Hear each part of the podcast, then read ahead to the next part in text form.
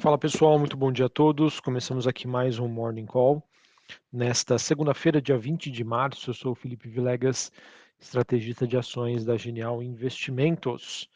Bom, pessoal, para essa segunda-feira, a gente começa aí o dia com um certo clima de tensão, apesar de não necessariamente as bolsas refletirem esse sentimento.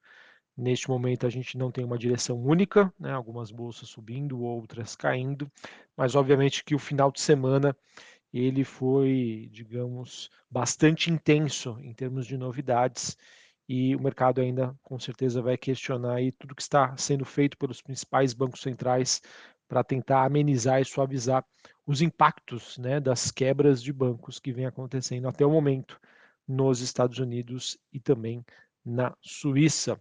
E obviamente que olhando para as movimentações de hoje, temos destaque aí para a movimentação positiva do ouro, o fechamento da curva de juros nos Estados Unidos e a forte movimentação de alta do Bitcoin, que segue aí como ativo de destaque, em que os investidores, diante né, dessa possível crise financeira, né, que está começando e obviamente que o Fed, os bancos centrais globais estão tomando aí todas as medidas para conter isso, mas obviamente que nessa corrida, né, nessa fuga bancária, o Bitcoin é o ativo aí que acaba se destacando aí é, diante desse cenário, não por menos, né, o Bitcoin atingindo aí a marca dos 28 mil dólares até o momento, um movimento positivo de 4,09% nas últimas 24 horas.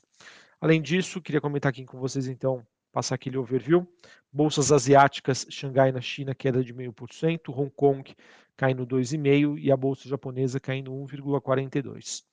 É, na Europa nós temos Londres subindo 0,22%, Paris na França alta de 0,65% e a bolsa de Frankfurt na Alemanha alta de 0,5%. Futuros norte-americanos, S&P caindo 0,04, Dow Jones caindo 0,15 e a Nasdaq subindo 0,05. O VIX, que é aquele índice do medo, alta de 3%, 26,26 pontos. Dólar Index DXY tem uma queda de 0,07% a 103,64. Como eu já disse anteriormente, taxa de juros de 10 anos nos Estados Unidos caindo 0,5% a 3,38%. É, e olhando para a movimentação das commodities, a gente tem aí um dia mais negativo para o petróleo, metais industriais é, sem uma direção única e o minério de ferro na China teve um dia mais negativo. Já já eu falo um pouco mais sobre as commodities. Enfim, pessoal, o que, que aconteceu aí neste final de semana?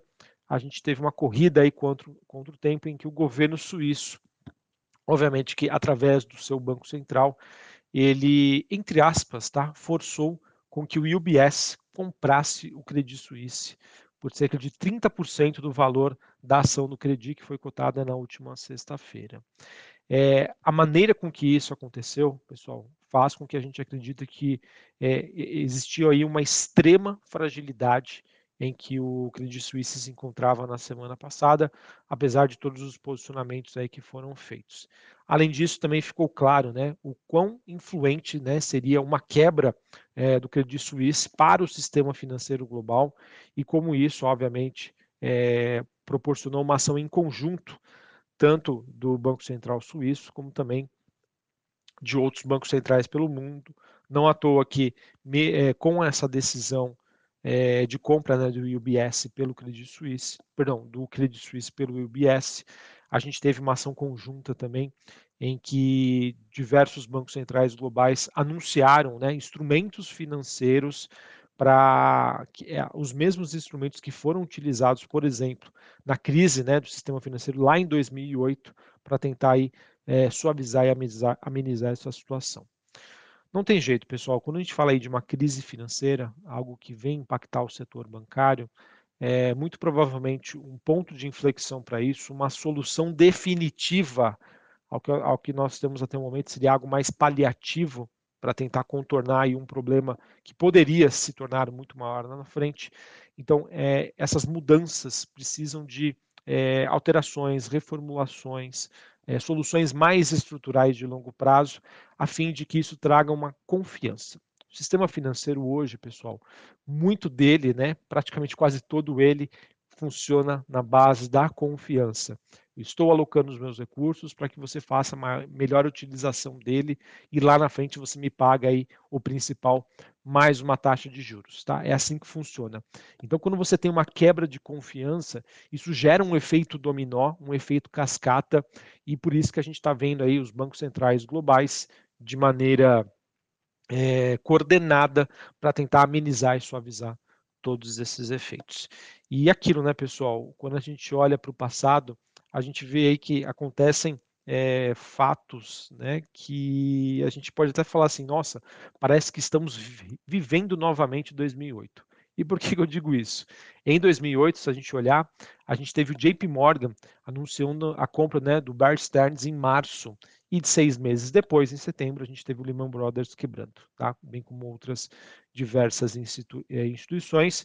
Isso só foi solucionado quando né, o Banco Central norte-americano anunciou aí uma série de medidas ali estruturais de renovação do sistema para que aquilo é, pudesse aí dar um melhor direcionamento. O que, que a gente teve também no passado? Warren Buffett, né, conversando aí com funcionários do governo, né, é, na época, e a mesma coisa aconteceu aí recentemente. A gente teve aí funcionários do governo Joe Biden conversando aí com Warren Buffett sobre essa crise bancária é, que vem acontecendo então, é, tem uma frase muito interessante, né, que é a história, né, ela não se repete, mas ela rima, né, ou seja, as coisas ela, a, acabam acontecendo de maneira diferente, mas de, certa, uh, com uma, uma, certa similaridade. Então, vamos ficar atentos, pessoal. É, eu acho que essa atual conjuntura muito provavelmente, muito provavelmente não, né? Ela já está proporcionando um aperto adicional das condições financeiras através do, do canal de crédito, e isso vai influenciar sim é, na atuação dos bancos centrais globais contra a inflação. É, por consequência, isso deve demandar juros menos altos, taxas terminais mais baixas, se comparados aí a um cenário sem essa crise financeira. Assim, é, muitos analistas, né, especialistas já acreditam que a gente deve estar muito próximo, né, se não diante aí de um ponto de inflexão nos termos aí das teses de investimentos, em que o mercado definitivamente, né, ele vai sair dessa narrativa de inflação, juros altos, por uma tese aí voltada para quais os ativos que vão passar melhor aí por um processo de desaceleração do crescimento econômico e uma eventual recessão que se torna cada vez mais iminente. Muito difícil ainda para a gente conseguir determinar quando esse processo vai acontecer, mas é, com tudo que vem acontecendo nos últimos dias, pessoal, estamos cada vez mais caminhando para que esse processo ele chegue mais rápido do que talvez o imaginado anteriormente. Beleza? Então vamos acompanhar. É, eu acho que a gente acaba entrando aí num cenário um pouco mais difícil, em que a gente vai entrar no modo de irracionalidade, tá? o que dificulta bastante as decisões de investimentos. Esse processo de irracionalidade ele é explicado pelo simples fato de que ninguém sabe como as coisas vão acontecer. Na dúvida, pessoal, novamente, sejam conservadores. Tá? Eu acho que é, nos próximos meses a gente deve conviver aí com dias de volatilidade, em que ativos né, vão é, ter uma forte movimentação positiva sem qualquer tipo de explicação. Depois a gente vai ter um movimento de queda mais forte. Então, se você se sente preparado para é, navegar nesse mar turbulento, aproveite, tá? As oportunidades com certeza irão surgir todos os dias. Mas se você é marinheiro de primeira viagem ou não tem confiança, né, e nem quer se preocupar com isso, afinal você tem uma taxa de juros né, para renda fixa que te dá uma boa remuneração, não tenha medo de ficar de fora, porque realmente a gente pode estar convivendo com algo parecido, né, parecido com o que foi 2008. Beleza? Então acho que isso é, reforça o tom de cautela. Mais uma vez, tá, infelizmente, é, a gente tem que é, ter paciência, esperar as coisas acontecerem para, num horizonte né, de mais longo prazo, a gente aproveitar as oportunidades, mas fazer isso com um pouco mais de consciência. Beleza?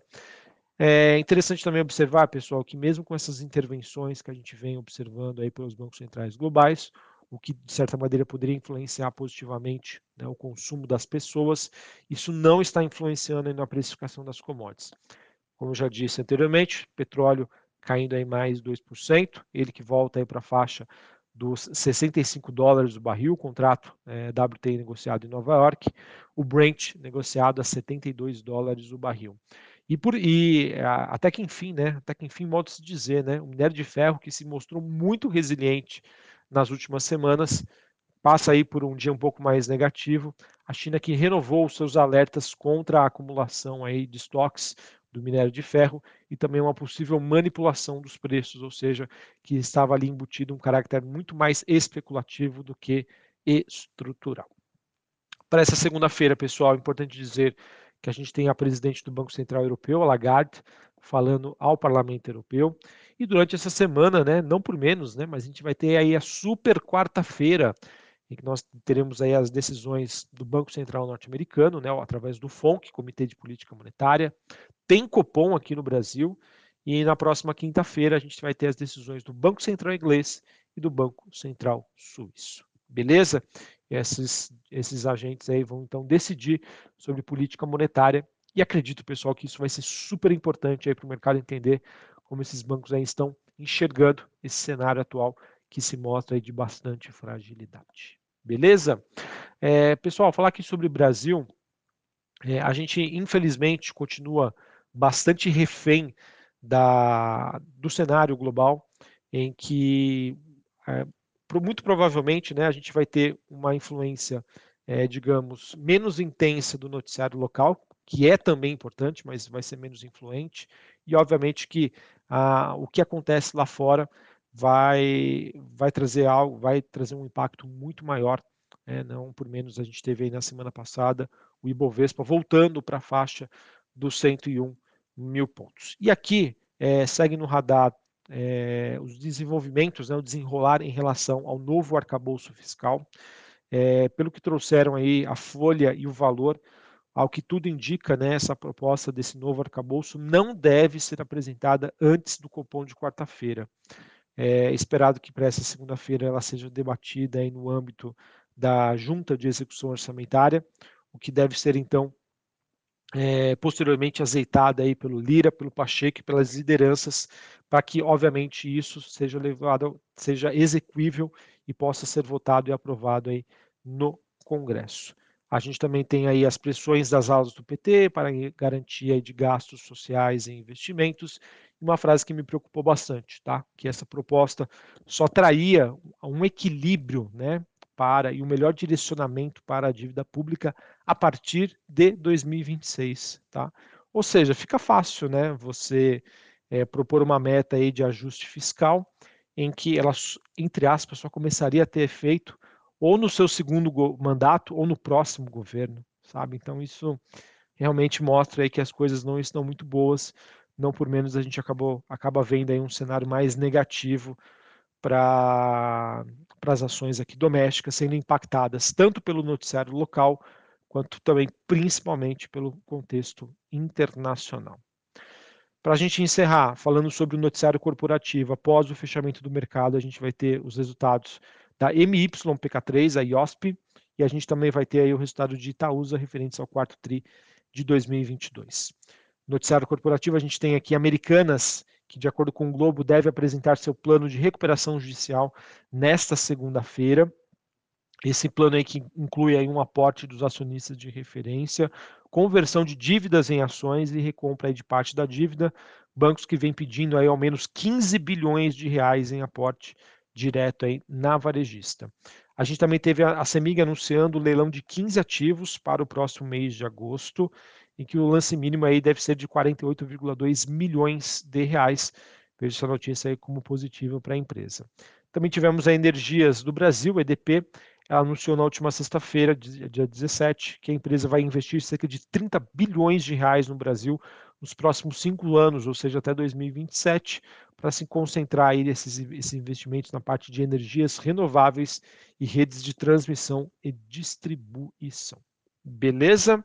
Bom, pessoal, então era isso que eu tinha para passar para vocês. Infelizmente, tá, com notícias é, negativas, cenário ainda que continua bastante desafiador, desde o ano passado, né, bem verdade, mas é aquilo, tá? É, as respostas para isso a gente só vai ter no decorrer do tempo, mas muito né, do que vem acontecendo agora é, a gente consegue aí bus buscar suas similaridades com o que foi 2008. Uh, o que, que, poderia acontecer para suavizar isso? Né? Uma atuação mais rápida dos bancos centrais globais, né? alguma solução que eles poderiam dar. É, mas a minha opinião é que isso é só você realmente empurrar com a barriga algo que já está totalmente estressado e que aquilo, pessoal, a gente vai precisar, eu acredito, tá, que a gente vai precisar aí de realmente uma mudança estrutural muito grande e que infelizmente isso vai vir através aí da queda de ativos para que isso realmente seja é, solucionado. Sabe, né, quando você precisa dar aquela resetada aí no videogame, no computador, para começar tudo de novo? Enfim, eu espero estar enganado. E óbvio que isso acaba sendo um, um sentimento que a gente vem acumulando aí na, nos últimos anos diante de tudo que vem acontecendo. Quem sou eu para falar o que realmente deve acontecer? Mas é aquilo, tá? É, o, que, o que me fez pensar assim é que cada vez mais rápido né, você tem aí a necessidade de atuação dos bancos centrais para tentar socorrer a economia global. Então é como se estivesse, né, o mercado financeiro global, a economia global estivesse viciada né, em taxas de juros mais baixas. Então quando você tira isso, né, obviamente, logo em seguida, né, e cada vez mais rápida, o mercado vai exigir isso. Enfim, infelizmente, como termina, não sei se é muito bom. Um abraço a todos, uma ótima segunda-feira para vocês, um ótimo início de semana e até mais. Valeu!